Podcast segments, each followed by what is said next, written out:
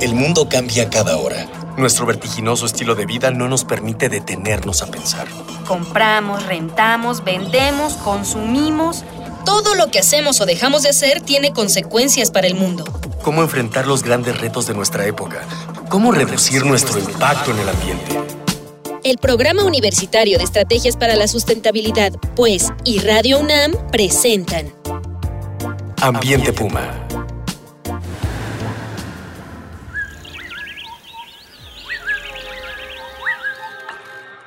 Qué gusto saludarle nuevamente. Soy Mireya Imas, directora del programa de estrategias para la sustentabilidad de la UNAM. Y como siempre, le doy la más cordial bienvenida a este su programa Ambiente Puma: Voces, Ideas y Acciones Sustentables. Pues ahora vamos a platicar de un tema que está pues en prácticamente todos los espacios de nuestra vida cotidiana, eh, aquí en la gran ciudad, esta gran ciudad de México, que es el de la contaminación atmosférica.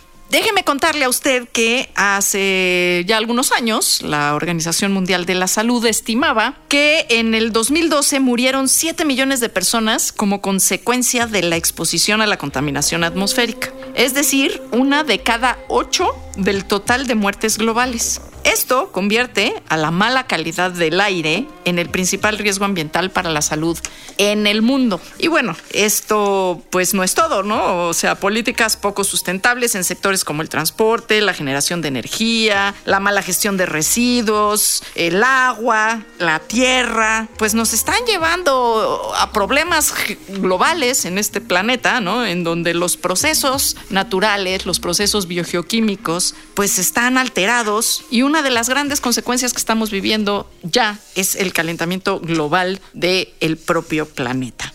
Y bueno, uno de los temas también de fondo en este asunto es el de la contaminación atmosférica en las ciudades, pero que no necesariamente se queda siempre esa contaminación solo en las ciudades, también migra hacia otros territorios. Y para charlar con nosotros de este tema tenemos una invitada muy especial, la doctora Telma Castro Romero. Ella es la directora del Centro de Ciencias de la Atmósfera de la Universidad Nacional Autónoma de México. Bienvenida, Telma. No, pues muchas gracias, María. Eh, este, por habernos invitado a este programa programa y pues un saludo a todos, a tu audiencia. Ay, pues no, pues, la, verdad es que gracias a ustedes por eh, aceptar, porque yo sé que las agendas están llenas, sobre todo ahora con los problemas que hemos tenido en tema de eh, calidad del aire en la ciudad, en esta ciudad en la que vivimos. Y bueno, antes de comenzar con la plática con Telma, vamos a escuchar como siempre, y es costumbre ya en este programa, las voces de jóvenes universitarios a quienes les preguntamos cuáles son las principales fuentes de contaminación atmosférica en la ciudad.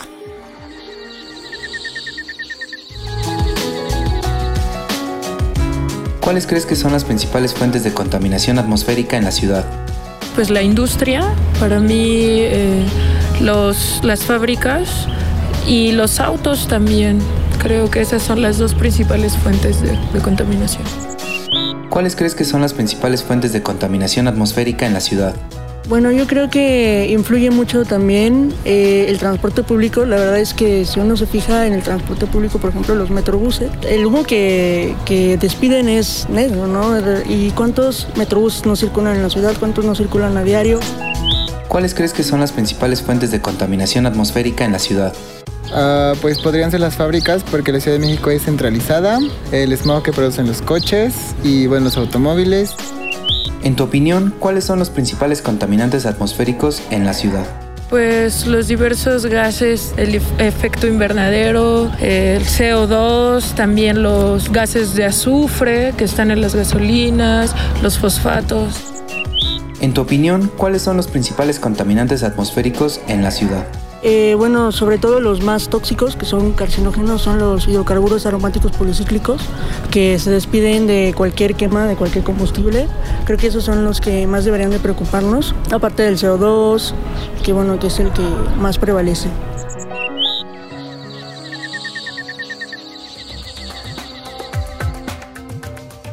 Bueno, escuchábamos las voces de las y los jóvenes universitarios eh, opinando sobre este tema de la contaminación atmosférica de la ciudad. Creo que es importante, antes de entrar al, tema y, y de analizar incluso las respuestas de los chicos, que diferenciemos muy bien el problema de contaminación atmosférica en las ciudades o la contaminación atmosférica urbana, de el calentamiento global, porque a veces contaminación nos suena a problema y ya metemos todo en el mismo saco. ¿Cómo podrían explicar de manera muy simple a la gente para que pudiéramos realmente diferenciar estos dos temas? Lo que hay que, hay que tener claro es que efectivamente los, lo que le llamamos gases de efecto invernadero, que muchos de los jóvenes dijeron el CO2, el dióxido de carbono, ese gas, que es un gas de efecto invernadero, se produce fundamentalmente por este, la quema de combustibles fósiles y en ese sentido pues sí está ligado con la contaminación que se genera en las ciudades. Que es también producto de la quema de combustibles fósiles. Así es. Pero esos son, eh, que, bueno, que existen dentro de las, de, las ciudades, pero también hay otros, otras fuentes de CO2 eh, que, este, que son eh, naturales. Este, por ejemplo, las emisiones de los volcanes, ahí va el gas, gas CO2. El mismo océano también lo produce, las mismas plantas los producen, etcétera. Pero esos son y la propia combustión de leña, por ejemplo, la combustión de, quema, de, biomasa, de biomasa en general, ¿no? Cuando se queman las zonas de caña, así es, en, la, en las zonas de Yautepec y por allá, claro. ¿no? Entonces hay un hay unos gases que se llaman gases de efecto invernadero que esos sí están totalmente conectados con el calentamiento o el cambio de la temperatura de la superficie de la Tierra. Pero cómo estarían, con, como vuelvo a repetir, cómo están conectados con eh, las ciudades, pues por la quema de combustibles fósiles. Uno de los gases que se emite, que se producen por una reacción en la atmósfera es el CO2. Otro de ese estilo es el metano, que está en los, fundamentalmente en la, en la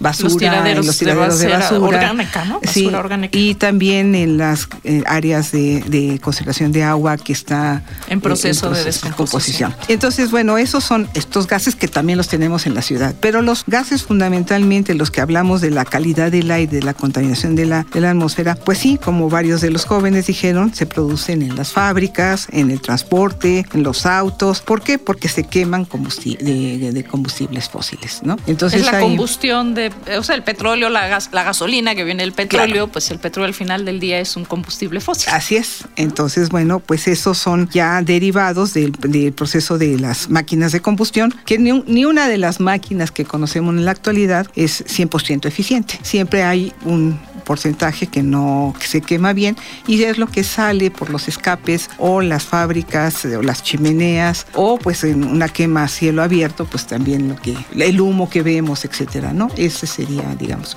si, si te queda claro sería como la diferencia. Los chicos no, no nos hablaban de los volátiles orgánicos pero que son un tema muy importante cuando estamos hablando de contaminación atmosférica. ¿Qué son? Los compuestos orgánicos volátiles, pues son un, tipo de compuestos que realmente cuando entran a la atmósfera van a reaccionar con otras eh, eh, especies en, o químicas en la atmósfera y en particular son unos compuestos que pueden este, ser, eh, no, no pueden, si son, son precursores de ozono, este gas que ahora nos tiene a todos con vuelto, vuelto locos, ¿no? Un poco preocupados o como diría mi abuelita con el Jesús en la boca. Jesús en la boca. Son muchísimos, son del orden, pues no sé, de unos 150, 180 este, compuestos. Entonces, bueno, podemos hablar del ginel, tolueno, este, eh, benceno, eh, isopreno, etcétera, ¿no? Entonces son muchísimos nombres, pero se les reduce en compuestos orgánicos volátiles. Los, el origen de ellos, pues también está en la, en el, la quema del diésel, la quema de los combustibles, como pues la gasolina, eh, la, el uso de solventes, también dentro de las que las emisiones de origen vegetal también están pues los isoprenos, ¿no? Pero bueno, son menos dañinos que lo, porque eso es natural, ¿no? Es natural y además se producen, bueno, aunque hay hubo algunos estudios por ahí de los noventas, ¿no? En donde se pensaba que podían estar incidiendo en la generación de ozono, sobre todo en las partes rurales, ¿no? Pero que sí, pero en la ciudad claramente no, pues no, juegan, no pintan. Claro, la cantidad de, cultivos o la cantidad de árboles, etcétera, son mucho menores que lo que puedes encontrar en las zonas rurales, ¿no? Pero sí son precursores de ozono. Sí, claro, claro que son. Ahora, eso, ¿no? un poco en dónde, en dónde son importantes no son precursores. Este es Claro. un poquito más. Bueno, antes de, de continuar con, con nuestras preguntas, le recuerdo a usted que, pues como siempre, estamos esperando sus comentarios. Nos interesa muchísimo su opinión. Y el día de hoy vamos a regalar dos ejemplares del título Siguiendo la huella, el impacto de las actividades humanas. Esto pertenece a una serie que publicamos conjuntamente la UNAM con la editorial Siglo XXI para los primeros radioescuchas que nos digan a través de nuestras redes sociales en qué año se implementó por primera vez el programa Hoy nos circula en la Ciudad de México. Le recuerdo nuestras vías de contacto, arroba UNAM Sustentable en el Facebook Sustentabilidad UNAM o bien en el correo electrónico miguel.ribas con B chica arroba sustentabilidad.unam.mx. Y también le recuerdo que con gusto estamos recibiendo sus sugerencias, ideas y comentarios. Seguimos aquí charlando con la doctora Telma Castro. Les recuerdo que ella es la directora del Centro de Ciencias de la Atmósfera y estamos platicando sobre contaminación atmosférica en las ciudades. En particular, pues estamos hablando del caso de la Ciudad de México y eso me lleva a preguntarle qué características de la Ciudad de México hacen más difícil o no la dispersión de los contaminantes atmosféricos. Bueno, este, si ustedes se dan cuenta de lo que es la zona metropolitana de Ciudad de México, recuerden que la Ciudad de México está inmersa en, en, este, en un valle. y además está conurbada con varios municipios del Estado de México y creo que de, de- de, este, Hidalgo. Entonces hablemos de, cuando hablamos de la zona metropolitana de la Ciudad de México, no nos estamos re- refiriendo al antiguo DF, estamos ahí refiriéndonos. Así que además ahora ya no sabemos bien a bien ni dónde vivimos, ¿verdad? Este, pero bueno, eh, lo que tenemos en la- de características de la ciudad es eso, que es, eh, está en una cuenca, está rodeada por montañas. La altura sobre el nivel del mar es en un promedio de 2.240 Metros. metros sobre el nivel del mar y tenemos una alta radiación solar, ¿no? Este, eso son Es un características cóctel tremendo, ¿no? tremendo que favorece la fotoquímica. La radiación, una alta radiación solar favorece la fotoquímica de- en la atmósfera. Eh, las montañas, este, pues no favorecen la Dispersión. dispersión, de contaminantes, ¿no? Este, la altura a la, a la ciudad de, de- la altura sobre el nivel del mar, pues hay más alta radiación, pero también puede haber, en, depende de la época del año, este, una fuerte inversión térmica. ¿Eso qué quiere decir? Que este, la temperatura de, la, de, la super- de la- los primeros 100, 200 metros, ¿sí?